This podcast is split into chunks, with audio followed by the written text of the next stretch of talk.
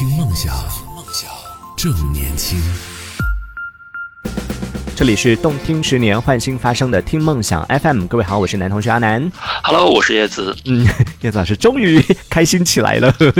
啊，对呀、嗯，我们刚刚上一趴说到了关于刻板印象这件事情，然后刚好刚刚说到姐妹嘛，就是说到嗯，对于有一些。朋友就有一些少数啊、人群，就比如说啊、这个特特定的性取向的朋友，男生大家就会觉得，哎，这好像这部分人群有一个刻板印象，都是会觉得都是姐妹，而且有一个刻板印象就是会觉得好像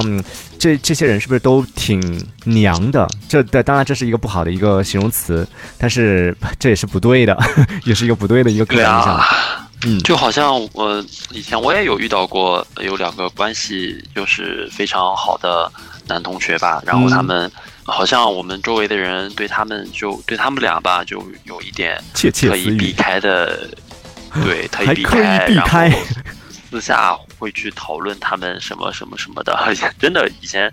上学的时候会有这样的情况出现。嗯，所以今天我们也是在这里做一个自我检讨啊，在听节目的朋友，有则改之，无则加勉啊，希望大家都不要有这样的一些刻板印象。嗯，那也欢迎在听节目的朋友可以来和我们分享一下，说一说你生活当中都有遇到过哪一些对你的刻板印象，或者说你对别人都有过哪些刻板印象。你看，像莫西西他就说了，他说在单位里边啊，就他们单位，他说我们单位现在只招。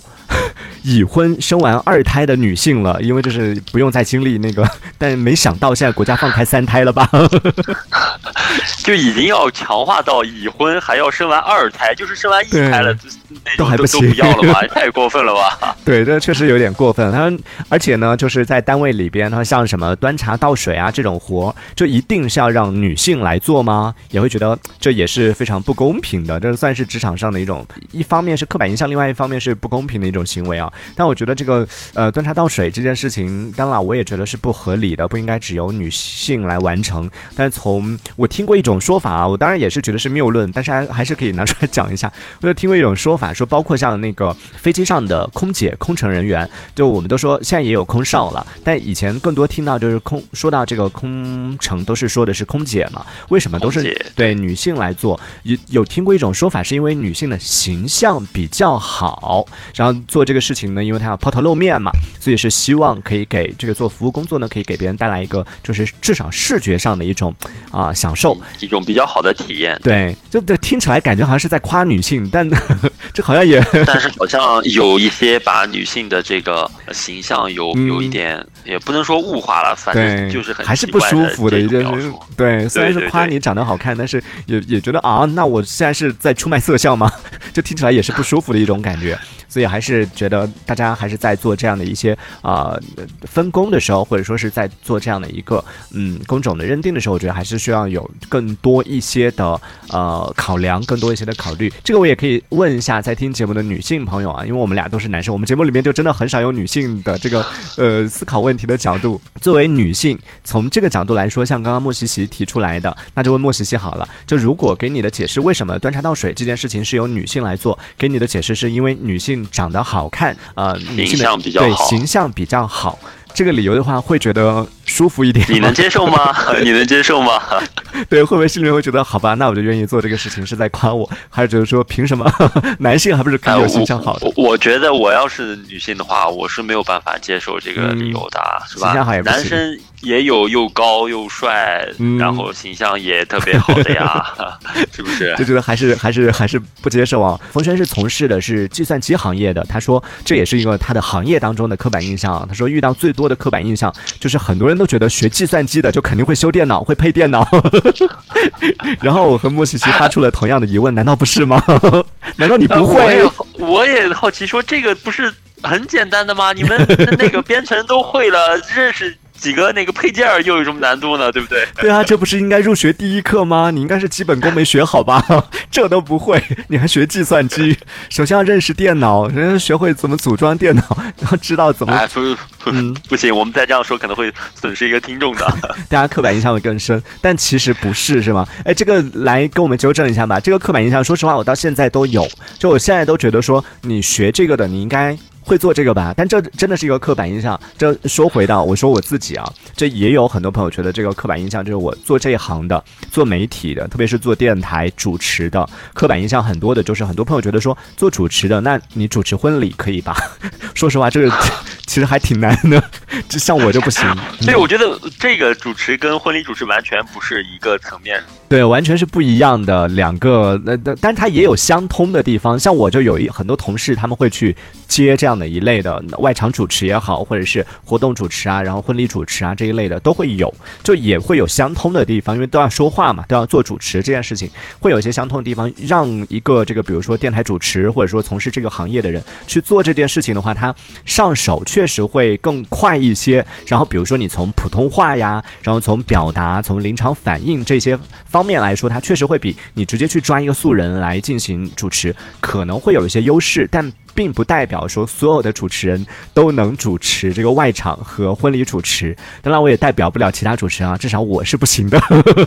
大家可以来讲一讲你所处的职业，你所从事的职业当中都有什么样的一些刻板印象。我从事这个职业会有一个，也是大家的误解，然后有一个刻板印象，就觉得。做 DJ 的都是能说会道的，然后会觉得话很多，然后会觉得性格一定很外放，就觉得哎，你很内向的话，你怎么做电台主持？但很遗憾，生活里边的我其实性格是属于很内向的，然后有点社恐，话也不多，也不会说话的那种类型，所以 这也是一个刻板印象。其实其实好像。我知道的也是，我可能见识比较少了。我知道的大部分咱们的做电台节目主持人的，好像性格也都不是想象中的那么外放，也不是说在你的耳朵里听到的他平时有那么多的话，好像也都不是这样子的。嗯，对，有一部分是我知道，其实也挺多的，就是属于我这种类型的，私底下其实是属于很很宅的，然后也不愿出门，也不愿意跟人有太多的这种交流什么的。就关于这个问题，其实也有一些朋友觉得啊，那你不就是两面派吗？但这只是我的工作。做，我努力把我的工作做好啊。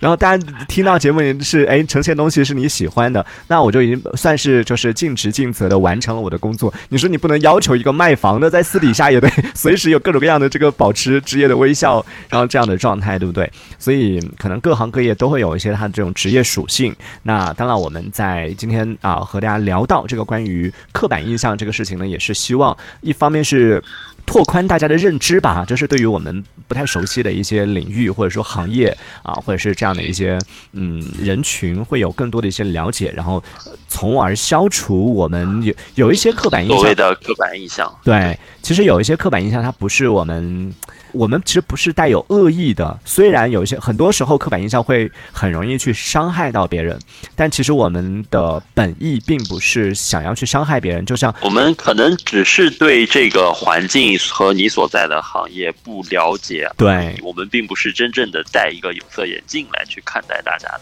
嗯，是，所以就像刚刚叶子说到的那个，这个是我们从小到大都会经历的，呃，很多人都会经历的一个刻板印象吧，就是对于。男性、女性觉得女生的数学好像不太好这件事情，我们并没有说想要去伤害女生，并没有说想要去呃有恶意的想要去针对谁，但是这种刻板印象就在无意当中形成了，就会当你讲出这句话的时候，其实某种程度上他就已经给别人带来一定的伤害了，所以刻板印象危害真的挺大的。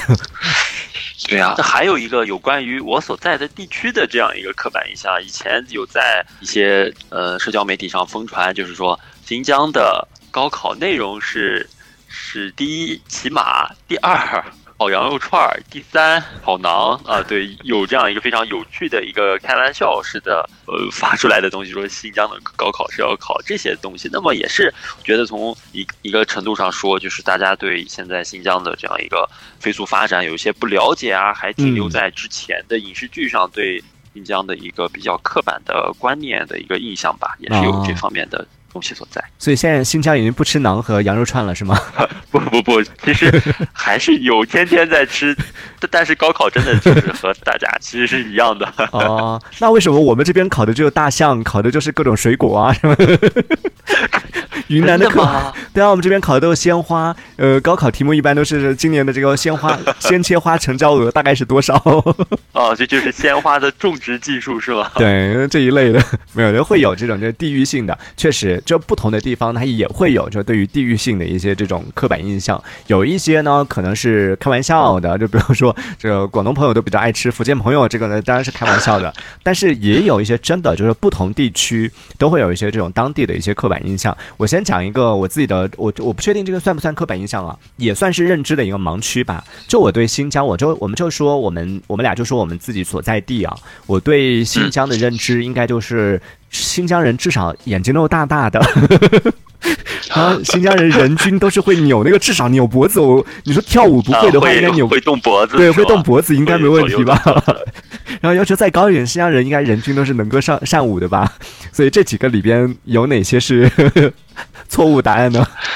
呃，错误答案就是我在新疆长了二十几年了，我到现在我都不会动脖子啊。然哦，后呢，能歌善舞这个方面呢，嗯其实新疆的大部分。呃，人呢对这个舞蹈上，他确实有的人有一些天赋，但是也是个别和少数的。那么其实这些东西呢，呃，我们也和大家一样，其实说跳舞呢，也都扭是能扭两下，但是说真的，让我们跟着音乐呀、跟着曲子动起来呢，真的也是比较难的一一件事情。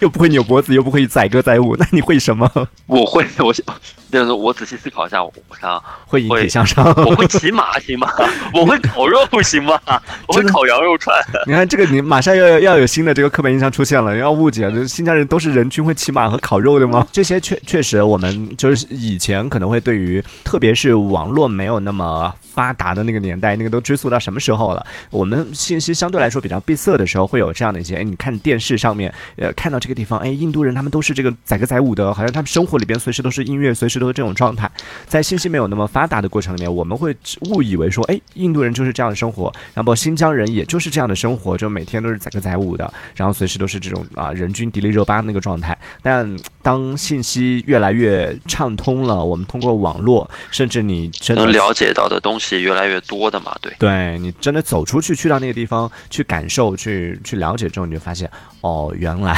地球那么大，大家原来都是过着一样的生活，生活里面也是没有背景音乐的，然后也没有走在路上都是在扭着的，然后也会有这样的一些刻板印象。一方面需要我们去到那个地方啊、切身的去感受、去打破这个刻板印象去体会一下，对，还有一种呢，就是我们可以在节目当中通过不同的交流，通过去了解、去听一听别人的分享，然后通过这样的方式也可以了解到你对云南会有什么刻板印象吗？我对云南，嗯，云南会吃那种平常不会吃的虫类吗？哦，这个会，会啊。哦，那那这好像也不算刻板印象，就对，可能蚕蛹这种比较常见了，嗯，但是好像通过社交媒体有看到有这种蝎子呀，或者说一些昆虫宴会对会避之而不及的昆虫，真的嗯会吗？真的会，就我们这边是有昆虫宴的。会很美味，会很好吃吗？哦，那个很贵的，就是属于一般只有贵宾来的时候才会吃得到的。哦，那但是真的那就正常的，像在我们街边的一些小吃摊、小吃街会有哦有炸的炸物存存在是吗？对，都会有，然后包括像什么烧烤店呐、就也会有各种各样烤虫这一类的都会有，所以这个还不算是刻板印象了，算是正确的。其实关于云南，真的，因为云南真的是一个神奇的一个一个这个省份，一个地方吧，我觉对得。，所以这个地方有很多传说在外的一些大家对云南的一些刻板印象，其实都是真的。比如说云南是不是四季如春这件事情，呃，这样说吧，就前段时间不是全国温度都已经飙到三十几、四十几的这个时候吗？云南最高温度是二十八度，朋友们，你们觉得这还不够春吗？那你们有冬天吗？有啊，就我们有很冷的时候啊，可能要到十会度啊，会下雪吗？呃，会也会，最近几年也会，然后就可能到十度或者是两哦，十度就 就就已经是最低温度了，是吧？呃，可能也会再低一点吧，个位数的也会有，但零下基本上不会有。哦，那各位听众朋友们，新疆的冬天是可以到零下三十多度的哦，那种状态的，我没有感受过零上五度到十度。那你们对羽羽绒服这种东西就是完全没有任何需求存在的吗？哦，我们是云南，但是也不是广东，好吗？那五度穿什么羽绒服？穿个卫衣，穿个外套就好了呀。没有，有有另外一件事情，也是我觉得也算是呃，很多朋友来到云南之后，就整个大震惊。就前段时间我在短视频平台上有看到，呃，很多朋友有发那个一个视频，就是说天呐，来到云南之后才发现云南人好穷哦，没有一家人有空调 哎，外墙上面都干干净净的。就真的云南现在就新的一些房子可能会有一些家庭啊、条件好一点的，可能会装上什么地暖啊、空调啊什么的，但是大部分可能百分之呃没有做过统计，但至少百分之可能九十以上或者九十五以上是有的。就大部分的人其实家庭里面是像我们家就没有，就没有空调、没有暖气这些东西。然后你想说五度的那种情况，就是比如说在新疆，那可能在零下三十度，外面零下三十度的时候，你至少房间里面可以保证个二十几度吧。但云南，就是是是热的。对，云南就是外面五度，房间里面可能是四度，所以你说不要羽绒服，我们怎么活？那每当在这个季节的时候，你们真的就是在家里是捂着这个羽绒服、对啊这样过来的嘛？对啊，就靠抖啊，云南人过冬都是靠抖的呀，冻得瑟瑟发抖。听众朋友们，我对云南的这种嗯，刻板印象的这种偏见，真的就是我对这个地方毫无了解，就真的是一种信息的差。对，呃，距差距导致的我会有这种刻板的印象，但是我真的很好奇，真的嗯想在那里去过一年，体会一下那里四季的温度到底是怎么样过来的。对，而且其实关于云南还有一个刻板印象，这个刻板印象某种程度上我们云南人是有责任的。就很多本地人考到外省去念书的时候呢，很多外地的朋友可能就像叶子老师一样，对云南认知甚少啊，就不太了解这个地方，就问到说，哎，你们云南听说是什么什么样的吗？然后很多同学就开始在外边就开始，呃，介绍我们云南，我们这边从小家里面是养孔雀这件事情是家家户户都会有的一个就很寻常，像大家其他地方养猫养狗一样的这种状态，家里面养养养宠养养孔雀啊什么的，平时吃的都不是鸡蛋，我们不吃鸡蛋，我们都吃孔雀蛋。然后呢，还有就是上学什么的，我们的交通工具都是什么大象啊这一类的。前段时间就西双版纳那个大象不是就往昆明来吗？那个时候新闻刷屏的时候，看到短视频平台上面就全国各地的朋友说，哦，原来当年这个云南的同学跟我讲说骑大象上学是真的哦。就是呃，把把一些看似刻板印象的东西反向宣传给了同学们，没想到他们真的相信了。对，真的信以为真，信了那么多年，就真的以为在在云南这边是大家是人均家里面养孔雀，然后骑大象上学什么的，然后会有这样的一些刻板印象。但是直到来到云南旅游之后，才发现哦，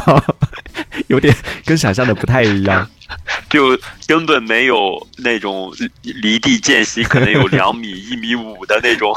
呃 呃，树屋、竹屋什么的，其实应该在特殊的地地方地域也是会有的。对，也是有的，像那个傣族生活的地方，包括像版纳呀，然后包括像，因为云南其实有三十，抱抱歉啊，这个对，就功课没做好，就有三十几个少数民族吧，很多少数民族，然后有很多这种民族特色的一些这种建筑也好，或者是各种各样的这种特色的一些，算是比较带有风情性的一些东西，其实挺多的。然后像吊脚楼或者说是这种呃竹楼什么的，都民族特色的建筑，包括也是会存在的嘛。对，也是会存在的。你看，我们刚刚讲到，在这段聊天里面就出现了一个刻板印象。风轩他说：“你看，这不就是刻板印象吗？广东也是需要羽绒服的，